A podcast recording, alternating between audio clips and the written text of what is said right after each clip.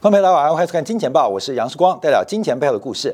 今天是周末啊，这个礼拜最重要的事情就是在礼拜六、礼拜天，呃，拜登可能会正式提名下一届的美联储主席的这个候选人啊，来通提提交参议院来进行表决，在最慢下周四之前呢，应该就会得到更具体的结果。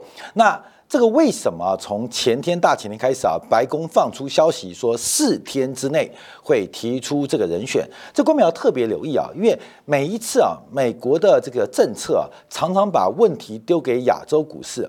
他讲这个四天，等于是这个周末，可能是礼拜六，可能礼拜天，就信任的美联储主席就将被。拜登提名，那因为提名之后，对于市场的反应不知道会怎样，所以挑在周末来决定，主要是希望亚洲股市先做一个市场上情绪的一个宣泄。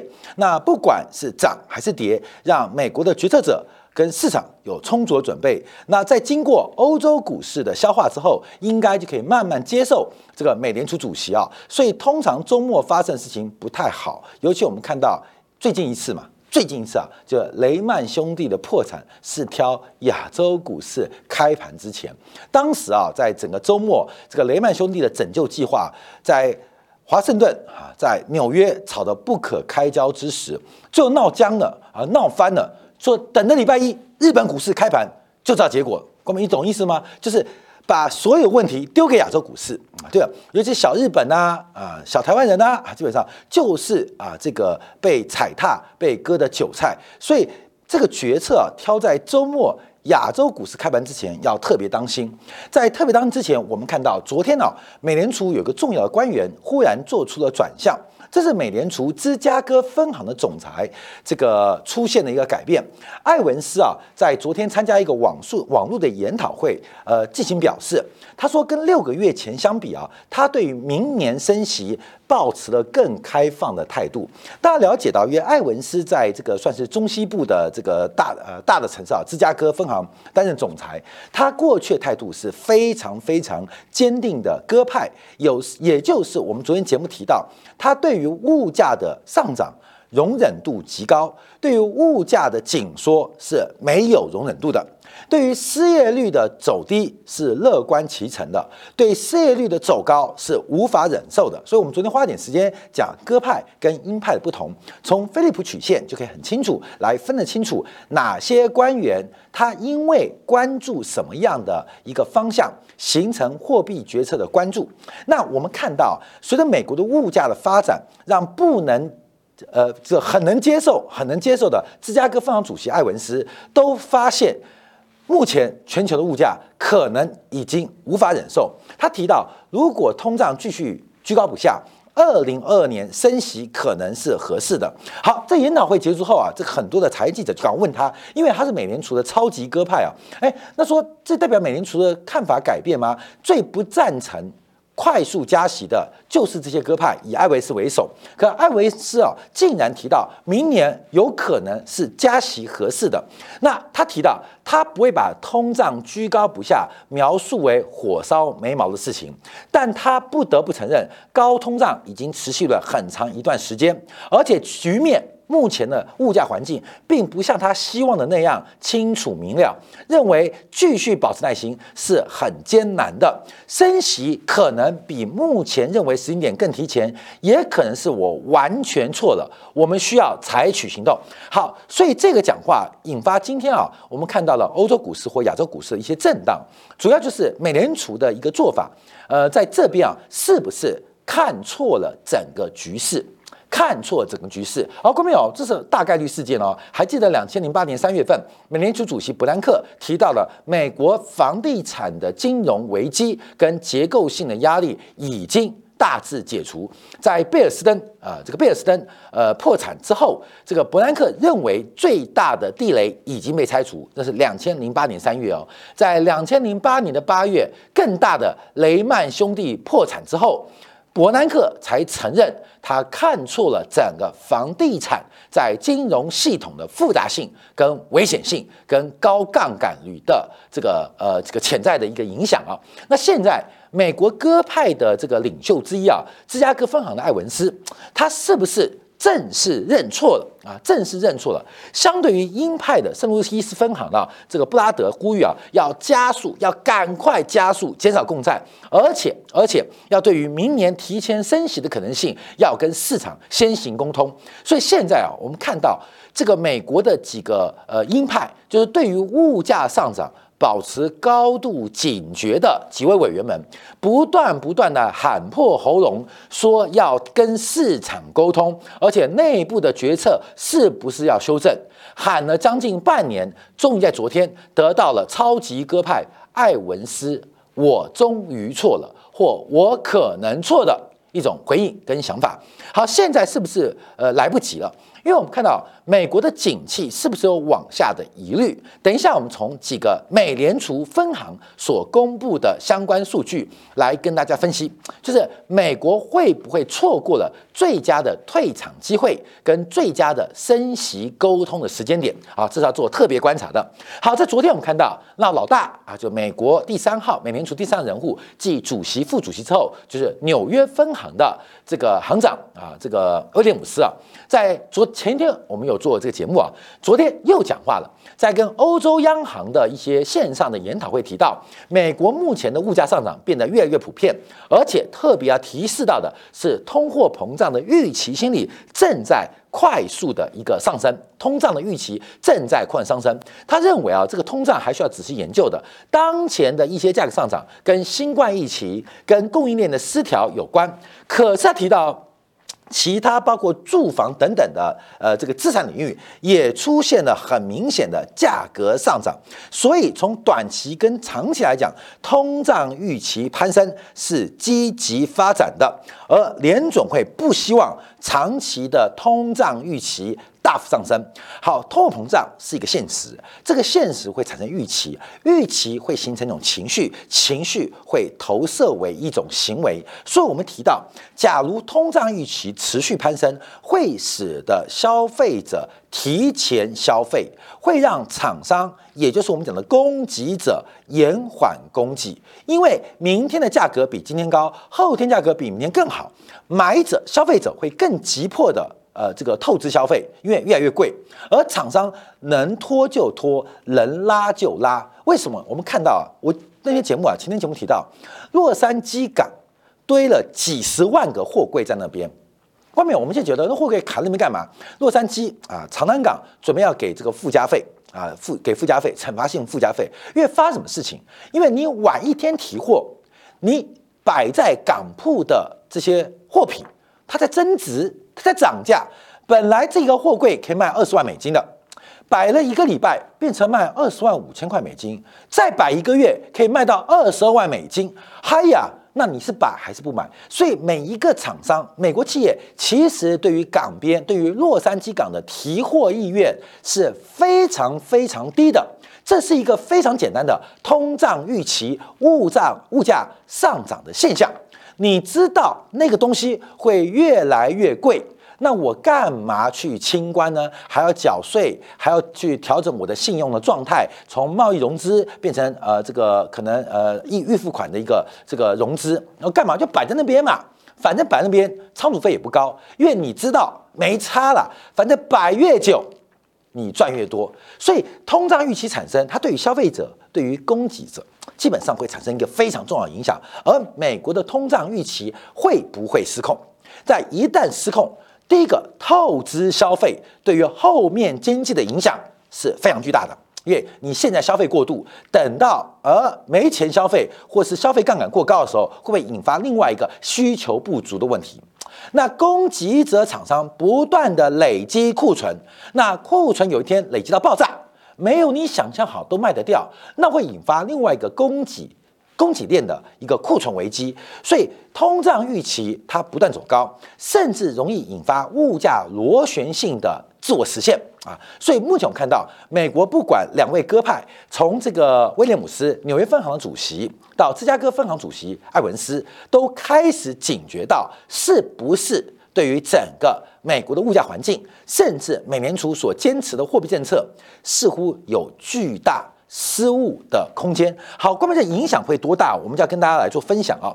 第一个，我们看一下昨天美国的费城美联储啊，美联储总共十二家分行啊，就边疆大利嘛，是吧？两广总督、两江总督。两湖总督啊，所以美国呃这个费城美联储公布的数据啊，十月份制造业指数是三九，远远高于预期的二十四，也高于十月份的二三点八，也就是费城地区啊，这个美联储所回报回来，回报给中央，回报给联邦，就是费城的制造业指数这个数据是非常非常好。那为什么好？等一下我们跟大家解释啊。我们先解释一下为什么。我们看一下纽约美联储跟费城美联储的这个他们公布的制造业。呃的指数啊，因为啊，美国的发展从这个五五月花号嘛开始革命，是从东北一路向西。其实这个就是原传统的我们后来讲的现在铁锈带啊，因为依托的这个航运啊，依托的河运，还依托的丰富的煤矿。铁矿以及后来的石油，滨州石油很多嘛，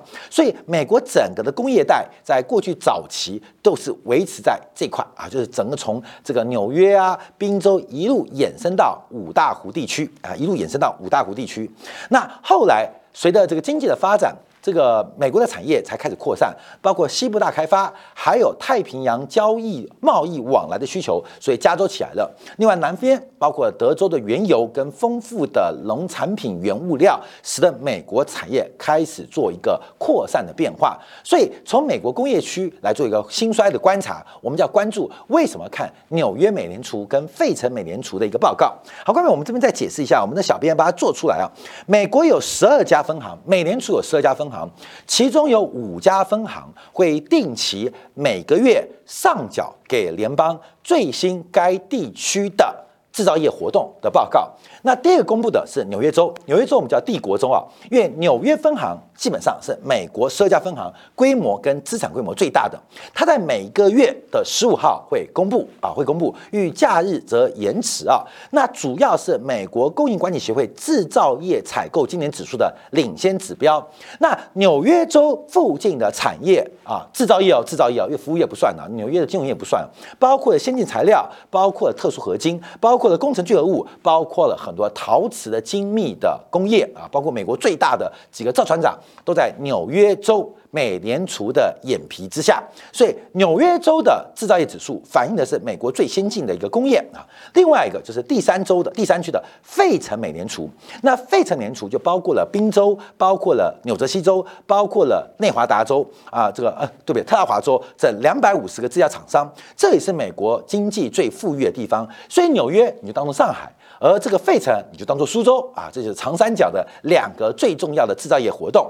好，另外还有包括李奇蒙啊，李奇蒙的这个联储局啊，基本上他也调查干电制造商。那怎么观察李奇蒙呢？啊，哥们你就当做是浙江啊，浙江。所以有上海的制造业，有苏州的、江苏的制造业指数，还有一个浙江的制造业指数啊。哥们你大概这样解释，你就看得懂这个美国他们这个报告顺序啊。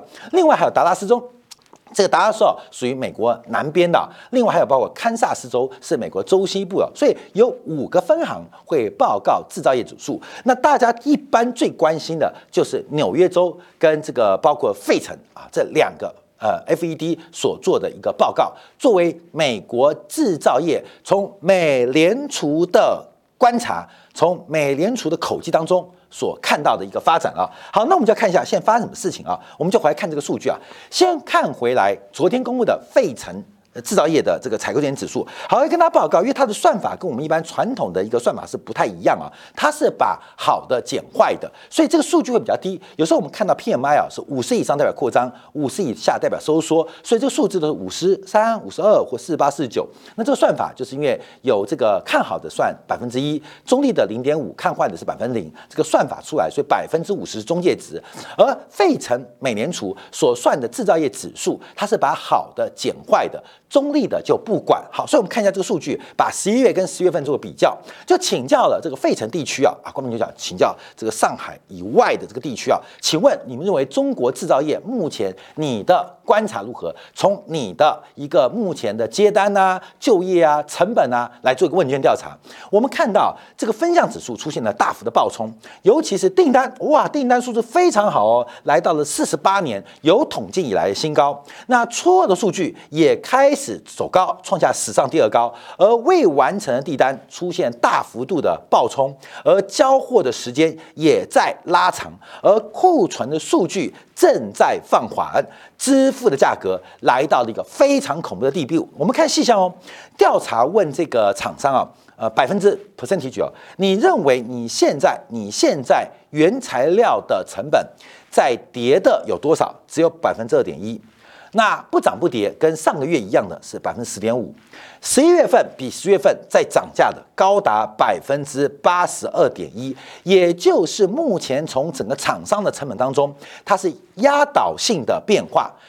从费城分行的角度，几乎所有的厂商都遇到了成本上扬的压力。好，成本上扬，那你会不会转价呢？好，再问销售价格，销售价格来六十二点九，你会不会降价？只有百分之二点六，那不涨不跌的百分之三十一点九，那会在十一月份叫十月份哦，开始加价涨价的高达百分之六十五点五，也就是我们看到目前啊，从费城呃这个呃六百里加急啊传回来报告，就是所有的物价数据都在快速走高，而且厂商已经没有能力自行来吸收这些成本走高的压力，而进行一个。非常重要的一个转嫁动作，所以物价上涨的速度才正在加快，才正在加快。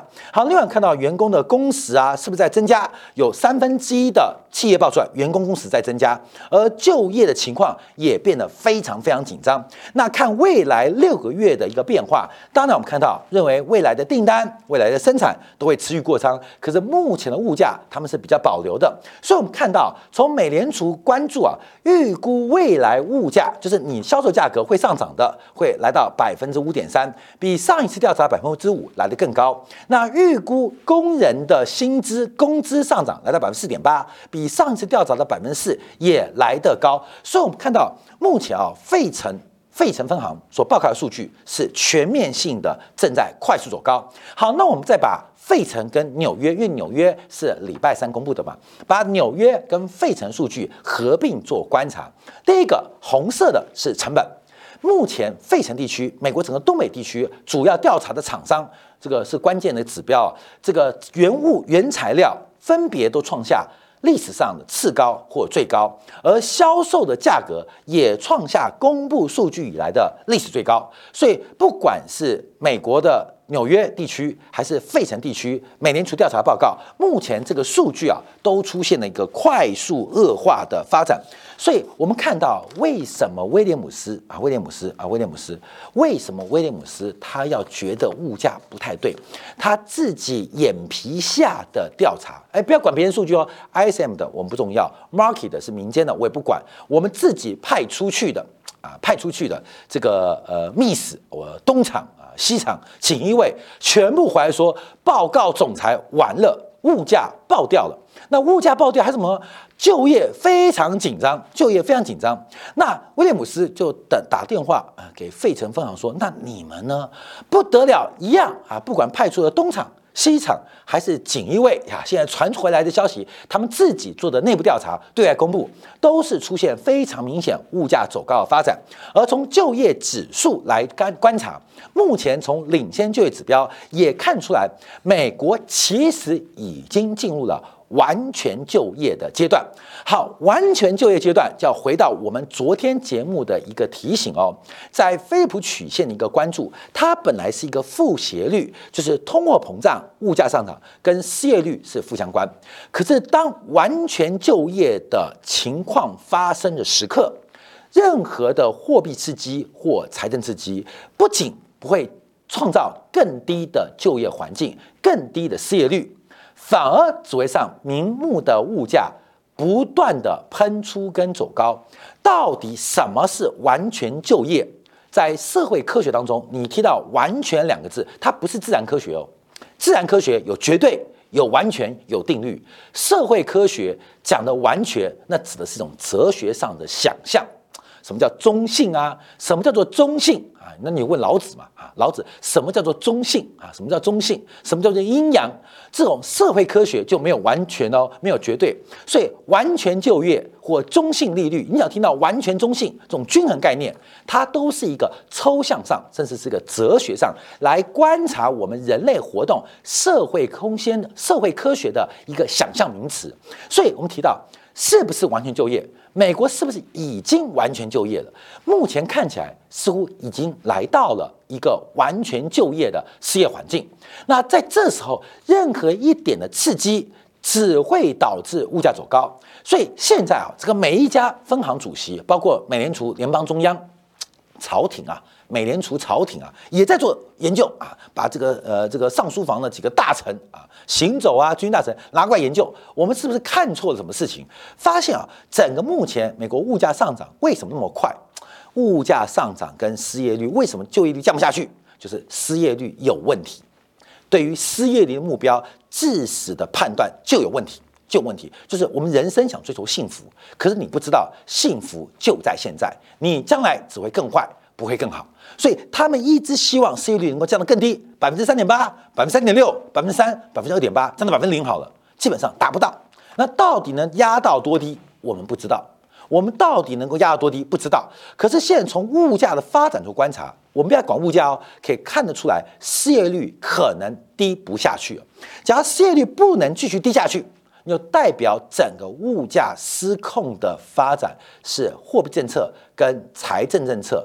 过度刺激的一个结果，过度一个结果，所以我们从昨天几个发展了来做观察啊，就最新啊，美联储的这个几个重要官员的转向，就是他们正在修正他的模型。好，那这话说回来，跟我们投资什么关系啊？我们看最近啊，整个金融资产价格不断的喷出跟狂飙，特别在一些这个实质利率为深度负利率啊，负的百分之以下，这个使得成长股的估值出现了不断的暴冲。不断的爆冲，可在这个情况之下，会不会都是出现一个泡沫或错误定价的可能性？那这个泡沫到底有多大？不知道，只有泡沫破灭的时刻才知道。这个周末就是拜登要决定新任美联储主席的时刻，到底他正视这个物价上涨的错误？货币宽松跟财政宽松的错误，还是要紧急的收回这些刺激。在这个周末，也就是从今天开始，美国的参议院同时要表决拜登售出来的两兆美元的基建方案，所以送出去的已经在路上。那能够收回来的有多少？能够收回来的有多少？这就很特别啊！我举一个这个呃国共内战啊，最后一分钟啊，这个辽沈战役啊，叫东北战役啊。当时啊，整个国民党部队啊，呃，这个呃，不管是廖耀湘啊，呃，卫立煌啊，啊，不管在沈阳啊，还是在这个六十军在长春被围，到底要不要投入更多的部队？要不要投入更多的部队？还是把部队撤回？其实蒋介石最后的决定是要把送出去的部队给撤回来啊！现在越来越多解密啊，就是当时下了个命令，叫廖耀湘兵团啊，自己的部队快速的西撤。名为去救锦州，救锦，因为锦州被包围嘛，救锦州，实为大撤退，就是呃不能讲撤退，撤退的军心垮掉，叫廖耀湘忽然快速的西进去援助锦州被解放军包围。可是当时啊，卫立煌给廖耀湘非常大的自走，只给他七天粮食，因为我知道你是要跑的，你不是要去救我们伙伴，你是名为救伙伴，实则要跑，在救跟跑之间。廖耀湘兵团被解放军完全歼灭，同时锦州的范汉杰兵团就一日啊，大概一天的时间被林彪啊这个炮击给打得土崩瓦解。整个东北的精英因为收跟放的拿捏不当，最后结果什么？葬送了整个大好的河山国民党政权。后面我举的军事战争啊，就一样，美国的货币政策到底是要放？还是要收，要放多少，要收得多漂亮。你用货币政策的碾压，用财政政策的刺激，可能会看到一个非常强的气势。可是会引下什么样的变化跟影响？我们现在正在观察，在下礼拜一，呃，美联储的主席正式提名之后，到底市场的反应会如何？最近转强反映通胀的，不管是黄金，不管是原油，不管是基本金属，他们上不去，是不是又反映了另外一个对美国政策错误的担忧？那这不是黄金投资人，不是原油投资人担忧，而是包括股市投资人，对于一些虚拟货币各项资产投资人，你都要特别特别谨慎担心美国错误政策的回补会不会像是一九八零年代初期沃克的紧急升息一样，直接让日本、让台湾破产，第一首富的破产这个故事，四十年前的故事会不会在明天、明个下个月或明年重演？要特别谨慎做观察。好，我们休息一下，回来聊一下另外一个市场正在破产，就是土耳其。土耳其的央行，呃，这个逆天呐！